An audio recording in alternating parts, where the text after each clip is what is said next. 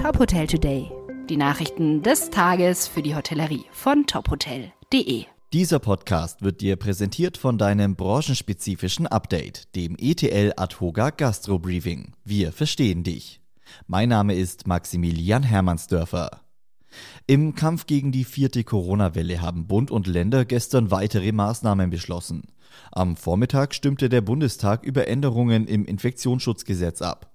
Nach dem Willen von SPD, Grünen und FDP wird die epidemische Lage am 25. November auslaufen. Die Bundesländer haben aber weiterhin die Möglichkeit, 2G- und 3G-Regeln umzusetzen, Veranstaltungen zu beschränken oder Kontaktbeschränkungen zu verhängen. Neu ist eine 3G-Pflicht am Arbeitsplatz sowie in öffentlichen Verkehrsmitteln.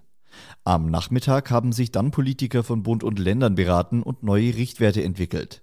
So gilt die Hospitalisierungsinzidenz künftig als entscheidendes Kriterium.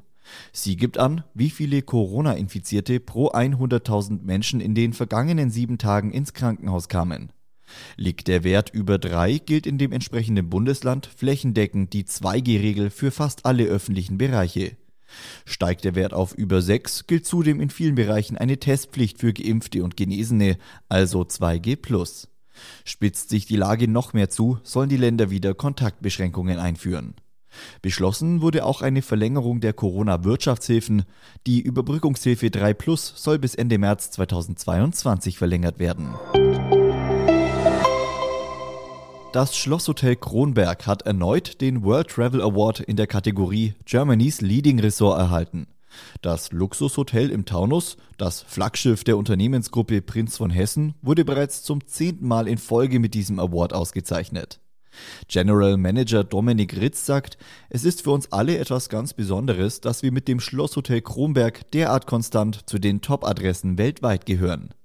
Nach eigenen Angaben gehören die World Travel Awards zu den wichtigsten Auszeichnungen der internationalen Reisebranche. Im kommenden Jahr eröffnet mit dem Lansehof Sylt das vielleicht ambitionierteste Gesundheitshotel Deutschlands. Dr. Katharina Sandner, ärztliche Direktorin der Lanserhof Keimzelle bei Innsbruck, ist mit dem Unternehmen seit ihrer Kindheit verbunden. Im Interview mit Top Hotel erklärt sie, warum ein Aufenthalt dort kein Wellnessurlaub ist, was für sie die Basis der Gesundheit darstellt und weshalb weniger aus ärztlicher Sicht manchmal mehr ist. Das ganze Gespräch und weitere Nachrichten aus der Hotelbranche gibt's auf tophotel.de. Dieser Podcast wurde dir präsentiert von deinem branchenspezifischen Update, dem ETL Adhoga Gastro Briefing. Wir verstehen dich.